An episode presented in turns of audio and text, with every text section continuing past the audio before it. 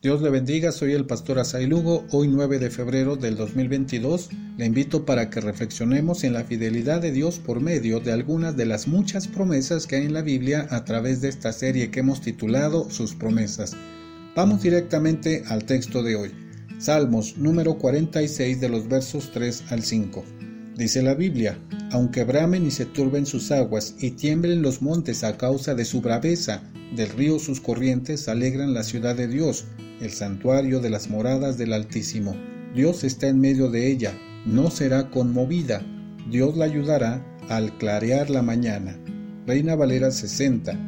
Otra versión del mismo pasaje dice, aunque rujan los mares y se agiten sus olas, y las montañas tiemblen a causa de su furor, un río con sus corrientes riega de alegría la ciudad de Dios, el santo lugar donde habita el Altísimo.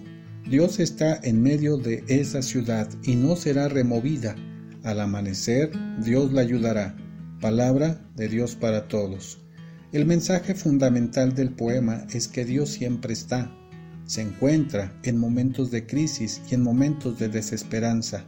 El mar simboliza la inseguridad y el temor con su gran braveza representa los momentos en que las cosas parecen inestables, pero en la ciudad de Dios, que es su presencia, las aguas son usadas para alegrar la ciudad. Su autoridad está por encima de cualquier cosa.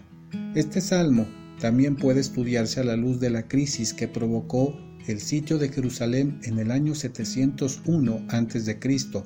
por el ejército sirio, dirigidos por el general Sennacherib. Su estrategia fue cortar el agua de la ciudad. Dios tuvo misericordia de su pueblo y permitió que el rey Ezequías desarrollara una obra extraordinaria de ingeniería para salir adelante de esta crisis. Se trataba de un túnel que llevaría el agua de la ciudad desde el Gijón que estaba afuera de los muros de la ciudad. El pueblo resistió y Dios hirió mortalmente al ejército enemigo. Dice la Biblia en Segunda de Reyes 19:35, esa misma noche el ángel del Señor salió y mató a 185 mil soldados del campamento asirio. Cuando la gente se levantó al otro día, estaban allí todos los cuerpos de los muertos. Así que Sennacherib, rey de Asiria, regresó a Nínive y permaneció allí. La nación de Israel reconoció que esta victoria fue por la intervención de Dios, porque Dios está en medio de esta ciudad. ¿Cuáles son las enseñanzas para nosotros en este día?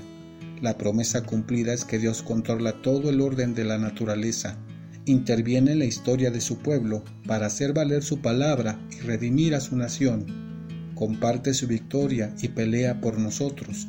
Dios está presente en nuestras vidas y de la misma manera nos protege de los problemas y del caos que generan las naciones, de aquellos que están en contra de su verdad. El río la alegra y representa la imagen de su abundancia, fertilidad y la prosperidad de Dios para su pueblo. Nada hay que temer porque Dios preserva al justo. Dios le ayudará y esta situación pasará al clarear la mañana. Dios cumple su palabra. Disfrutemos de la paz del Señor.